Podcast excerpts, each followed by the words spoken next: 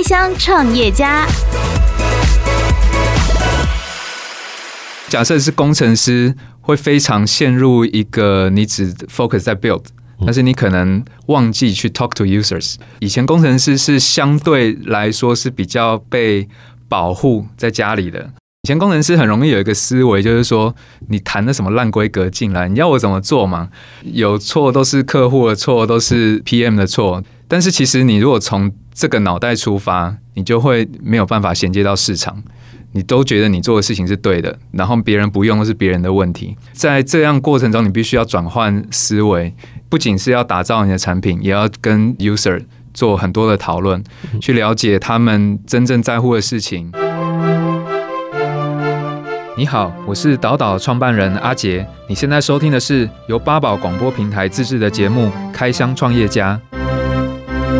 欢迎收听八宝广播平台自制的节目《开箱创业家》。你好，相信有很多的家长都希望自己的孩子能够快乐的学习，但是当过孩子都会知道，快乐学习其实蛮难的。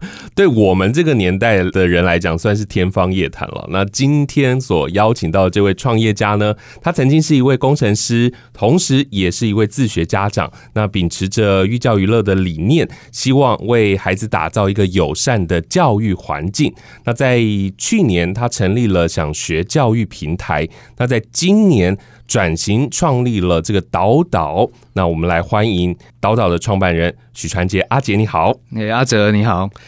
是不是先跟大家来说一下，在去年所成立了这个想学的教育平台啊，它是什么样的一个内容？然后为什么会碰到一个转型的一个阶段呢？好。我当初创业的初衷，是因为我们自己是就是走实验教育这个方向的父母，然后所以我们那时候在走实验教育的过程里面。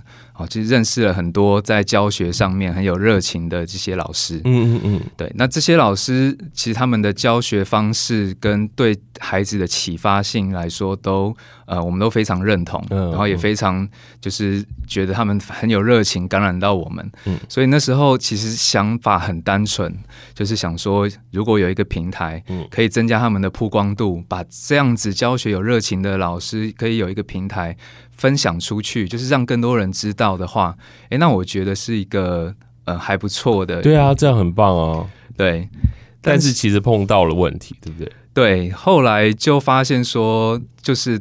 这个好像是我单方面觉得好，好对，但是现在我们呃，因为刚好也是去年疫情的关系，那大家开始看很多这种线上学习的教学平台，嗯，好，那像国内大家很有名就是哈好，嗯，好这样子的学习平台，那哈好它是属于这种预录式的影片的方式，那你就是上去随时随地，它都有很好的一些呃内容，你可以上去学习，嗯。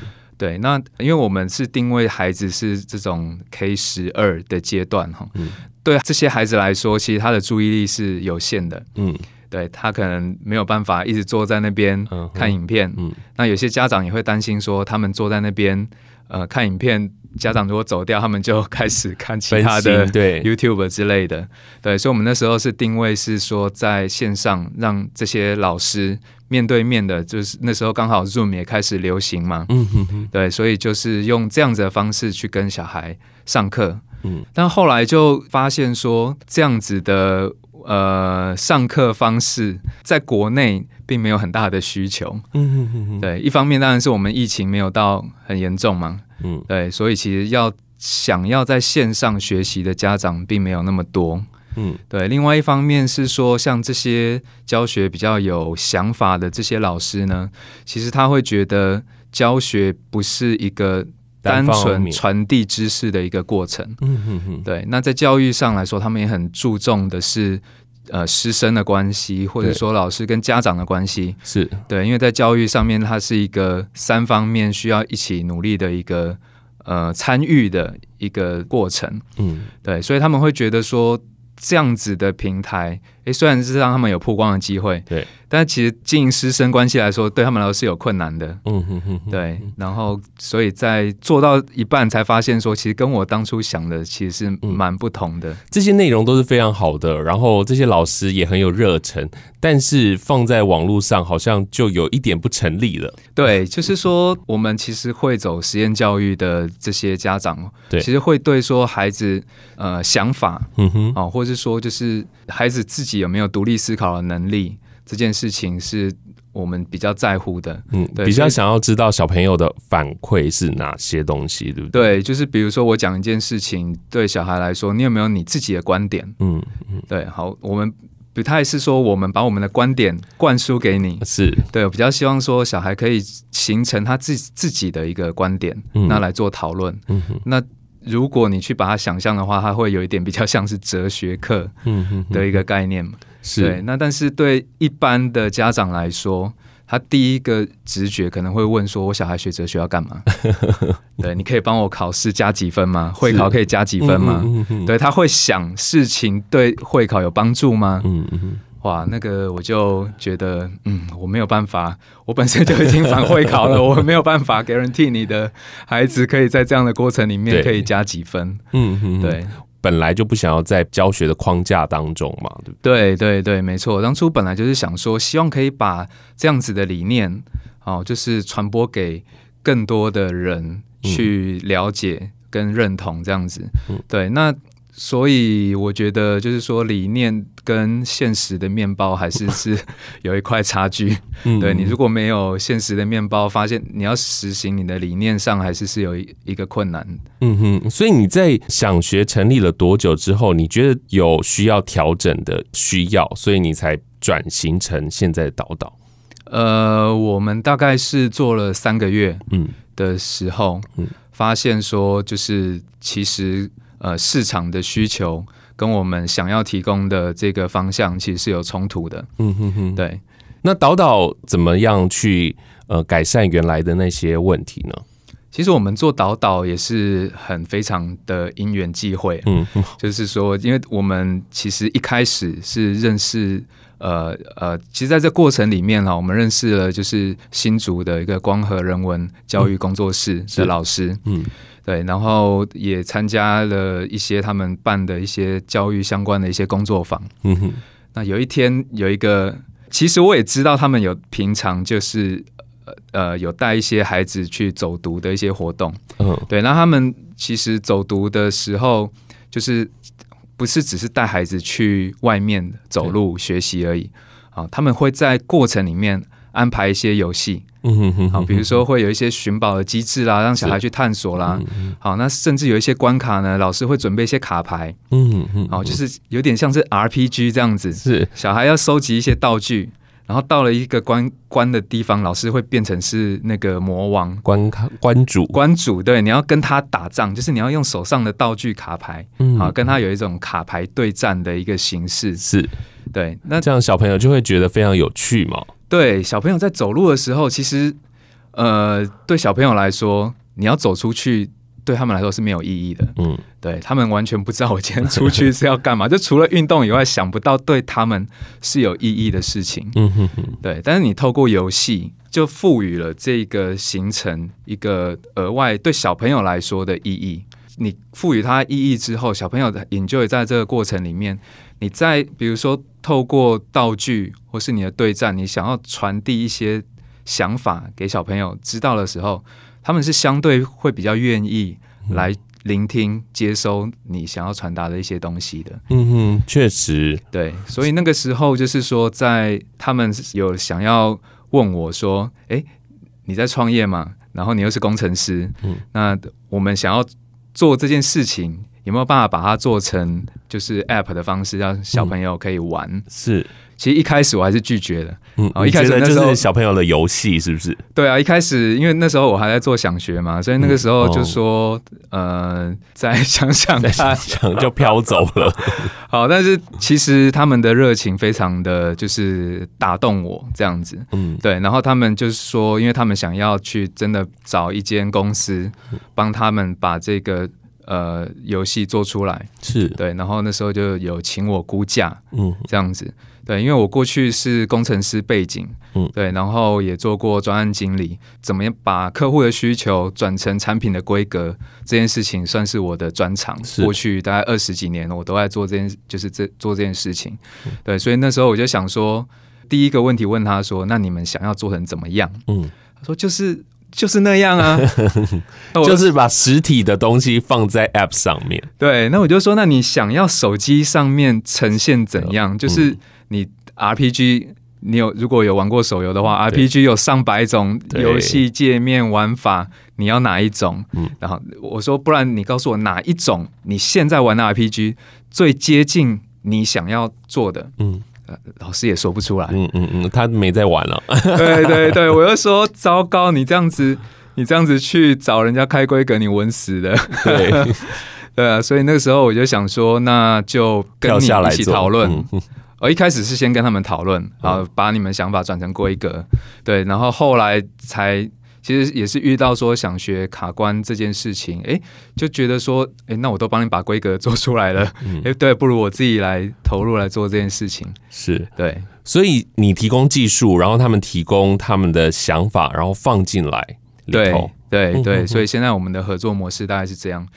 Podcast 首选平台八宝 B A A B A O。让你爆笑，也让你感动。快到八宝发掘台湾最生动的声音。我先讲一下，就是其实目前市面上已经有蛮多的实境游戏，是好，那像是呃城市寻宝，或是玩转城市这些，其实在呃或者像聚乐邦，他们也是有提供就是议题性的这些实境游戏。嗯哼哼哼。对，那通常这种呃目前的市面上玩到的这些实境游戏都是。比较给就是成人，嗯，啊，或者像大学生。哦，对，你必须就是他们很吃谜题，嗯，对，我不晓得就是阿哲有没有玩过密室逃脱？有有，对，密室逃脱就是你会比较吃逻辑推理。思考的部分，对，思考的部分，好，逻辑推理，然后你需要去解谜，嗯，对，那当然对很多人来说是很享受这些过程，对，那所以呃。最近几年，这些实境游戏也开始越来越夯嘛。嗯，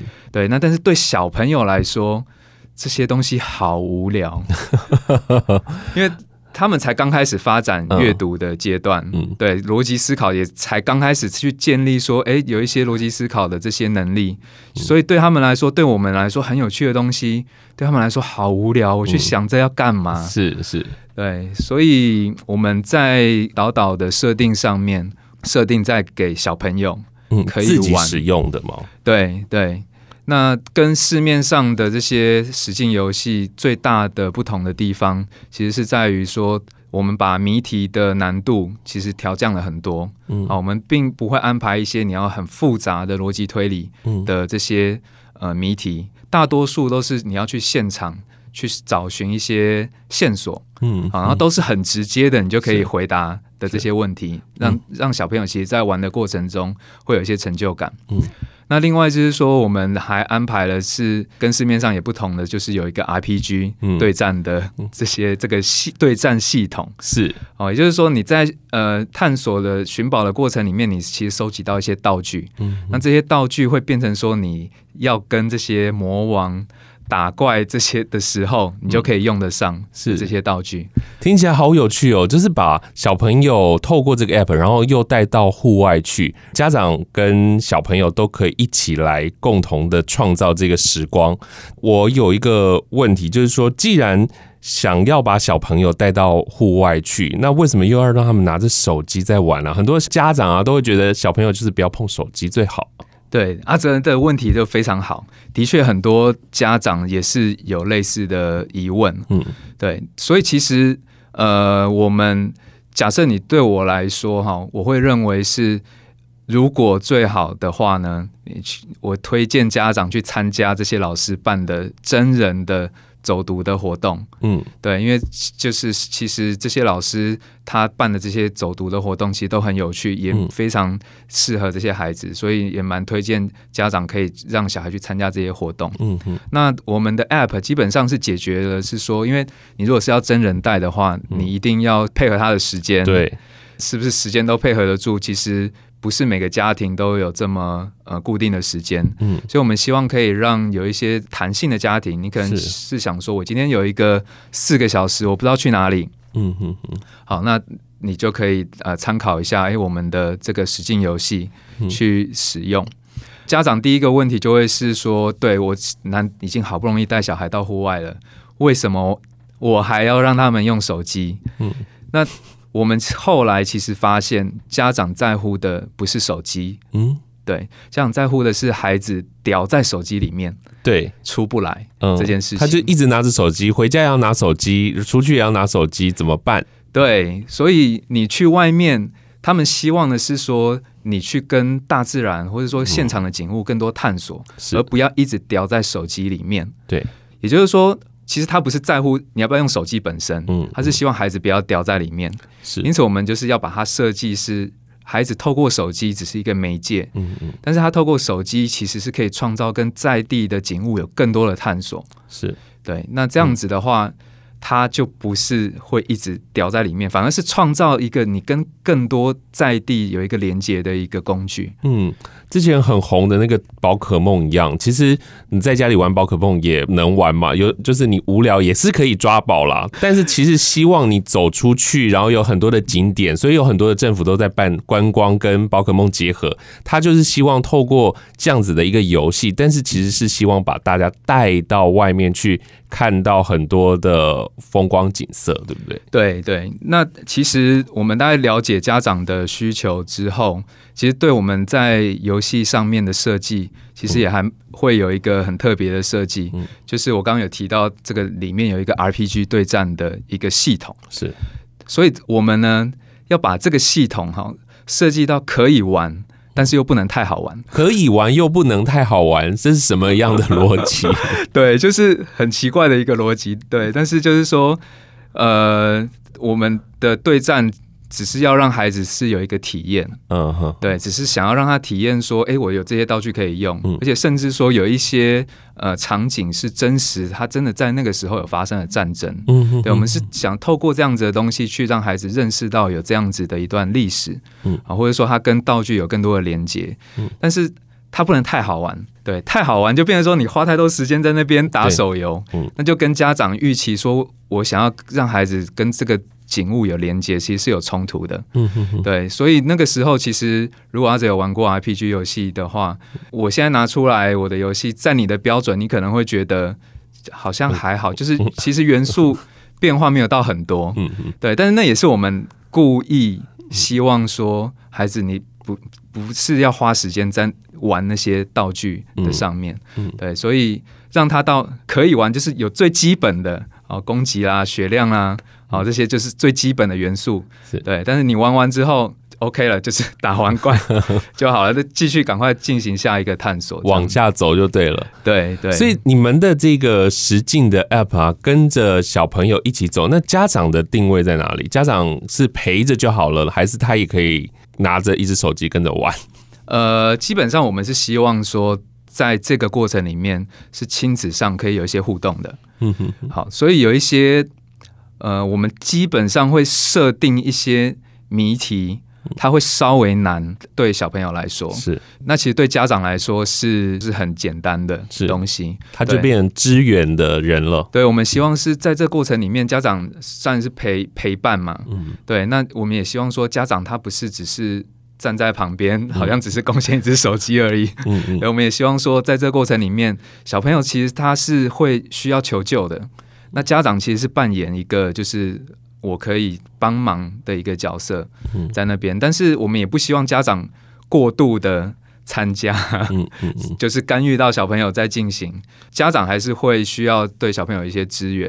嗯嗯，对，我觉得听起来这样子的设计很棒诶。就你说的，在过去有非常多的成人的这个实境的 App，也有不少的小朋友教学的 App，你们有相对的竞争者吗？嗯，我觉得假设我们是定位说是小朋友的户外实境游戏。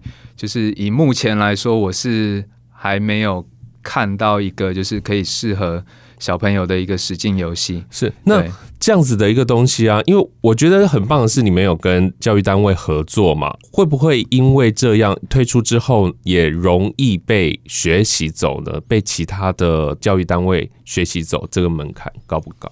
嗯，我觉得在做这件事情来说，最困难的是故事跟教案本身的设计。嗯，对，倒是在技术上来说。它并不是一个特别困，就是假设我们就开发的角度来看，它并不是一个非常困难的事情。嗯，对。那当然，你如果就商业角度来看，我是不是要放一些竞争性的门槛？是对。但是其实，嗯，我觉得对我的初衷来说，我会希望，如果这样子的方式可行，有越来越多人愿意投入加入，让。小孩子就是孩子觉得有趣，然后跟在地可以产生一些连结的这些设计，其实我是蛮希望可以有更多、越来越多这样子的东西出现。八宝 B A A B A O 网络广播随心播放，跟随你的步调，推荐专属 Podcast 节目，开始享受声音新世界。你的产品这样听起来就会有地域的限制，对不对？就是如果我拿着这个实境去闯关，然后去玩游戏，应该要在指定的地方玩，而且会不会有一次性的问题？就是小朋友玩了一个礼拜、两个礼拜之后，他就没有兴趣了，就不好玩了呢？会不会碰到这样的问题？呃，阿泽就是说的完全没错，这个也是呃实境游戏，基本上就是说它。就是目前会有这样子的特性，对，而且呃，我们现在大概玩一次的过程大概是两到三个小时，嗯，所以就基本上你就成人来说，你走过一遍，你下一次要走的时间，你大概也不会，也也会隔一阵子，对对，所以对我们来说，就是我们也诉求不是要让小孩不断的去那边玩，嗯，对，那呃，以目前来说，就是我们还是在一个零到一。的过程就是，假设我们就在创业阶段来说，我们是还在一个验证商业可行性的一个阶段。对，所以现在对我们来说，呃，当然最重要的是要先确定这样子的商业模式可行。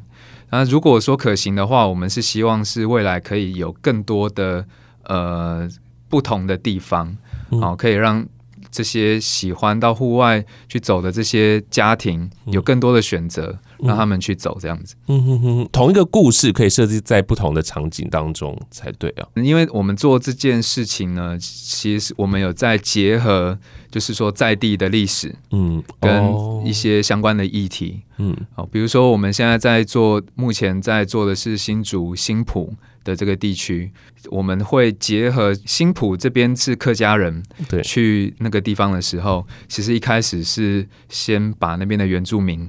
赶走，嗯哼哼，好，然后后来他们在那边定居之后，然后再遇呃有遇到了那个林爽文，嗯。的林爽文事变嘛，嗯，所以那时候新浦那边才会有一个义民庙，对。对，然后后来其实也是有被日本人统治了一段时间，嗯，所以你在新浦那边也会看到一些日式的建筑，嗯哼哼哼，对，所以早期有原住民，然后后面客家人，然后又有日本人的一些文化在里头，对对，所以你会在那个地方看到。不同的文化，嗯，然后就是跟新埔在地的人去聊的时候，他们都没有意识到，哎，原来新埔是有这样子的历史，嗯嗯嗯。我们一般知道就是客家人比较多在那边，然后有很多宗庙，然后对对对对对对对对对，那边有很多宗庙，呃，比如说像我们的谜题也有在那边设计一个呃跟宗庙。相关的一个谜题是对，然后我们实际带小朋友去玩的时候，其实小朋友就说，小朋友在那一关其实他不知道回答什么，就最后他答出来了，结果小朋友就说啊，这不是在课本上有教过吗？怎么我 我忘记了呢？嗯嗯嗯，对，那所以其实我们也发现说，哎，其实这件事情不是只是说他去那边认识了。一个在地的东西，当然认识在地的东西很重要。那跟他学校的东西，诶，学起来，他好像有一个实物的结合，他不是只是在课本上看到了一个冷冰冰的图像，他真的活生生的在他眼前出现。诶，那个那个 moment，我觉得是一个还蛮有趣的一个。嗯，对。现在听起来导导啊，这个实境的 app 还是一个小 baby 的一个状态哦。那你们现在做什么样的一个推广呢？你们也是透过你们的家长的群组在散播吗？呃，目前目前我们的呃初步策略是这样子，就是说现在还在，当然还在第一个游戏还在筹备当中，对，然后呃目前也还在做一些最后的调整，然后希望就是在呃暑假的时候可以推出来。那现在的话，嗯，有一些就是创业的前辈嘛，或者说一些。创业家有说过，其实，在一开始，其实是你需要去培养第一批的铁粉，是对，所以我们也希望说，哎，那我们就 focus 再把产品做到最好，嗯，对，就是说，让真的小朋友是觉得很有趣的，家长也觉得很有这个过程是很 enjoy 的，那我们希望把这产品做到好，然后让玩这个游戏的人他真的很 enjoy 在其中，嗯，那也希望他们就是用口碑。来互相推荐，是。对。你进入这个新创基地的时候啊，是导导还是想学啊？呃，想学。所以在这个新创基地的这段时间，你做了转型，那些顾问啊，有没有给你什么样的建议？呃，这边我就觉得还蛮庆幸，刚有在新创基地这边。就是那个时候，其实我自己是在做想学的过程当中，是觉得有一点卡关的状况，对。然后刚好在那个时间点，那个呃新创基地这边有安排，就是说要帮团队做一些曝光的一些活动。好，那就问了一下大家的时间，然后我那时候就跟那个新创基地的人说，呃，我最近有点小卡卡关，可不可以帮我排在最后面？嗯，诶。结果新创基地的人就就私讯我说，你遇到什么问题，有没有需要协助？这样子，哎，我那时候就突然觉得，哎，对，就是有一种受到关心 的感觉，对，然后哎，赶快跟他们做一些讨论。那新创基地这边也很热心的找前辈来给我一些意见，对，所以我自己是还蛮感谢那个新创基地有关心。团队，然后也给一些建议，这样子。嗯哼哼，嗯，所以在那个时候卡关就很快，毅然决然，因为你自己是学技术的，所以那个思考思考的时间有很长吗？还是真的很快就就换了一个形式？我自己是对你刚刚说，我自己是学技术的，嗯、对我我就是大概做工程师，大概也是大概也做了二十快二十年的工程师，对，所以。呃，你可能会觉得工程师就是一个非常理性思考的一个动物这样子，对，我自己也以为我是这样子，嗯，对，但是等到创业的时候，你就会发现说，变得说你好像变得很感性，嗯，你会开始评估你早上起不起得来，哦，我我大概是要这样来评估啦，就是比如说我现在早上起来，我觉得不太想起来的那种感觉，对，然后但是当我做导导的事情的时候。哎，我突然觉得，哎，我有一个 idea，我有一个想法，哎，我想要试试看。我想说，我刚才那起床的感觉完全不一样，不一样 对，就是热忱跑出来了。对对对对对，所以那个时候，呃，我就觉得，哎，对这件事情其实是驱使我想要做它的一件一个动力，而且在做这个过程当中，我也很 enjoy，然后它也其实是很有一个意义的一个产品。那所以我后来就觉得。对，那那就就转换吧。嗯哼，对，觉得不好，然后就赶快转变。就早上起不来了，对，我觉得我应该要换方向。觉得很痛苦的时候，赶赶快换方向。这样，我觉得当然就是在创业的过程会一直有有问题出来嘛。那反正就是碰到就解决。那你自己学技术的，然后选择创业。这件事情呢，在短短的这个一年的时间，其实有一些转变。你会给即将要创业的人，而且自己有技术的这些工程师，有什么样的建议吗？嗯，其实，在这段过程里面，就是也接触了蛮多的呃一些前辈，或者说，其实因为像现在的资源很丰富，所以你可以在网络上看到很多的影片。那我觉得对我自己来说，最受用的就是创业只需要做两件事情，就是 build and talk to users。对，是。假设是工程师，会非常陷入一个你只 focus 在 build，但是你可能忘记去 talk to users。是对，所以我觉得在这个过程里面，呃，你又你又是工程师，以前工程师是相对来说是比较被保护在家里的。他只要做他的那一个东西就可以了。对，那怎么去沟通这件事情是都是 PM 的事情，对，对，都是你 sales 的事情。以前工程师很容易有一个思维，就是说你谈的什么烂规格进来，你要我怎么做嘛？对，然后或者说有错都是客户的错，都是那个 PM 的错。对，那但是其实你如果从这个脑袋出发，你就会没有办法衔接到市场。你都觉得你做的事情是对的，然后别人不用是别人的问题。嗯，对，所以在这样过程中，你必须要转换思维。你不仅是要打造你的产品，也要跟呃 user 做很多的讨论，嗯，去了解他们真正在乎的事情，真正他们的需求在哪里。对，我觉得这个是呃，假设要给。工程师想要创业的朋友，会是很重要的一件事情。对，嗯，了解了解。今天其实真的蛮开心，可以跟你聊到这么多。因为对我来说，小朋友的东西真的是非常的重要啦。然后我们过去就是所谓的填鸭式的教育，一直到现在，我们也一直希望能够给小朋友最棒的东西，然后也是他们能够享受其中的东西。今天非常谢谢阿杰来到节目当中，谢谢你，谢谢阿泽。Podcast 首选平台八宝 B A A B A O，让你爆笑也让你感动，快到八宝发掘台湾最生动的声音。